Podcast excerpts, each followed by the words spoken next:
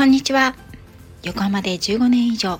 犬の保育園の先生を行っているなおちゃん先生と申します。こちらの番組ではたくさんのワンちゃんや飼い主さんと関わってきた私が日本の犬と飼い主さんの QOL を上げるをテーマに犬のあれこれについて私個人の見解からお話ししています。時には子育てネタや留学時代や旅行の思い出などのお話もお届けいたします。さて今回はかなり前に子育てパパさんにいただいていたテーマについて私なりにお話をしてみたいと思います。子育て×読書術研究家。こと子育てパパさん。皆さんもご存知の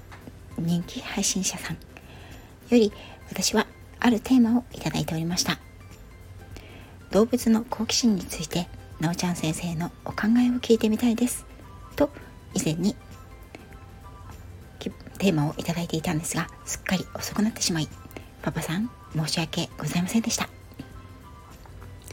まず好奇心という言葉を調べた時珍しいことや未知のことなどに興味を持つ心という記載がありました。また好奇心には2種類あり知的好奇心と知覚的好奇心に分けられます。知覚的好奇心とは見たことや聞いたこと触った時の感触などにより刺激されて起こる好奇心を指すとのことです。知的好奇心とは信念や思想などに関する問題や知識上の上での違いなどに興味を持ち引き起こされる好奇心のことです。そして好奇心の反対は無関心ということでした。さて人間にはこうした様々な種類の好奇心がある一方で動物たちの世界ではどうでしょう？私は全ての動物に精通しているわけでは全くありませんが一般的に好奇心の強さは知能の高さ問題解決能力の高さに比例しているように捉えられています。例えば知能の高い動物というと皆さんはどんな動物を思い浮かべますか？チンパンジー？ゾウ？イルカそしてこれらの動物に共通しているのは好奇心の強さ。とも言えます。すなわち人の目から見た好奇心の強い動物イコール知能の高い動物という側面も確実にあると思います。好奇心の強い動物の反対としては無関心な動物ではなくてこの場合には警戒心の動物がより当てはまると思います。また行動パターンの決まっている動物にも当てはまると思います。行動パターン動物の行動パターンですね。これらを決めるものとしては本能習性後天的学習があります。いわゆる原始生物には環境要因環境適応能力は見られることはありますが後天的学習の部分はほとんど見られず本能的行動と特定刺激に対する特定反射反応によってのみ生存しているというものも多いです。子育てパパさんご推薦の名著ユクスキュルの生物から見た世界の中ではダニやウニの生態について描かれていますが彼らの生態は驚くほど正確な本能的行動パターンによって成り立っています。例えばそれは熱や光を感じるセンサーがあり自分にとってメリットのある動物またはデメリットのある動物動きを察知することができそれらに接近したり忌避したりすることができるという生態メカニズムです。それではダニやウニに好奇心はあるのか。これは難問です。なぜなら誰もそれを検証する術を持たないからです本能的行動パターンというものは非常に強くそれはどの動物にも当てはまります人間にも少なからず当てはまるものがあり例えば2対8の法則と言われる大きな災害が起きた時人はみんな同じ方向に逃げることはなく2割の人は8割の人と違う行動をとると言われますよね。いろいろな説がありますがこれもおそらく人類を一つの生物種として見た時の本能的行動パターンの戦争戦略ではないかと私は思います。みんな一緒。というのはみんな全滅への確率が高いですから。本能的にマイノリティはどの局面でも存在するはずです。そのように人間は生物生き物としてプログラムをされている。私自身はどんな局面でもそう思っています。アンチなどもこのように考えたら気が楽になったりしませんか？話はそれましたが好奇心とは警戒心の裏返しであるということから時に危険をはらむものでもあります。同じ動物の中でも好奇心が強い個体警戒心が強い個体がありそれはその種が全滅しないようにプログラムをされていた。生存戦略。そして本能にのっとっているもの。そうだと私は考えています。そこに良い悪いは本来存在せず。保守的で警戒心が強い個体。前衛的で好奇心が強い個体。どんな生物種族にもその両方が存在する。さらに言えば一つの同じ個体の中にも存在するものだと思います。動物の幼体。幼い個体は総じて生体よりも好奇心が強いです。これは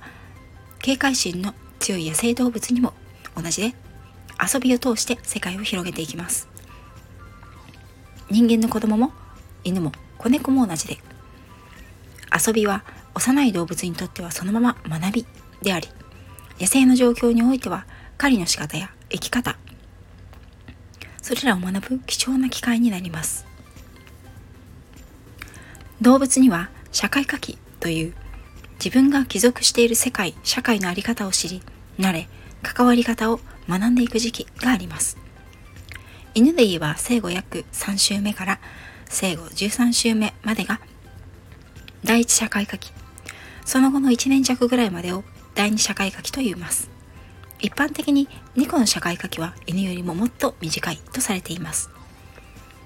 この社会科期の間に好奇心が必要不可欠であり第一第二と社会科期が分かれているのは第一では警戒心よりも好奇心が第二では好奇心より警戒心が勝ってくる中での社会になれ自分の社会を構築していく時期だからです。この時期の動物たちにとって好奇心というものは基本的に生きていくために必要不可欠である。特に年齢を経るほど好奇心は薄れていきます。経験から来る学習体験を積み重ねていくことでこの時はこうあの時はあれという自分の世界地図自分の中の広辞苑がしっかりとできてくると新しいものが入ってくる余白がなくなってくるし自分の経験則以外の物事への受け入れができなくなってくるんです。これは人間でも同じですよね。子供よりも大人の方が好奇心が少ないなというのは子供たちを見ていて感じることです。とはいえ動物にとって好奇心は諸刃の剣でもあります。美味しそうな骨付き肉が浮かんでいるのを発見した猫がそれを取ろうとして川に落ちるなんてことはリスクを伴うものですよね。好奇心が身を滅ぼすという言葉すらありますがおそらく人間は人類は好奇心が他の哺乳類よりも強かったために独自の進化を遂げてきたんだと思います。そのために命を落としてきた人々もたくさんいたでしょう。栗やフグなどを含めて初めて食べた人ってすごいな。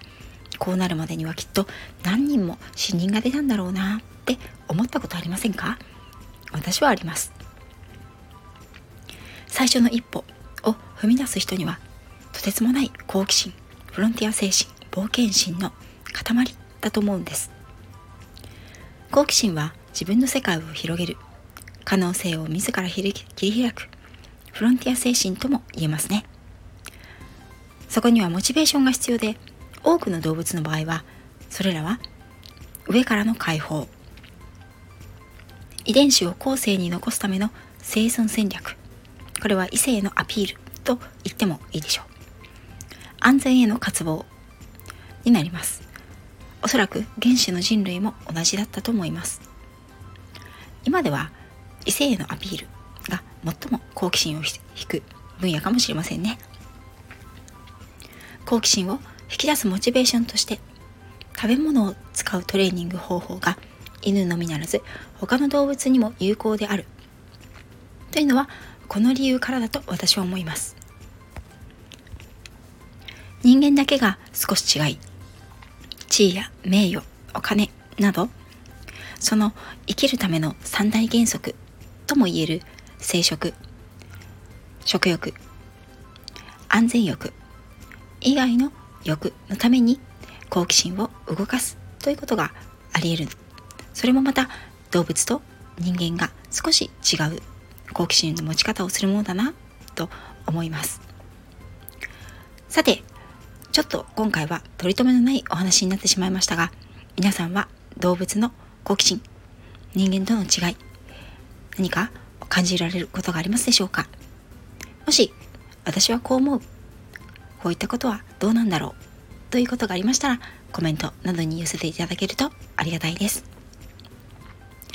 次回は少し的を絞って犬の好奇心をテーマにお話をしたいと思います。今回も最後まで聞いていただきありがとうございました。子育てパパさん素敵なそして深いテーマをいただいてありがとうございました。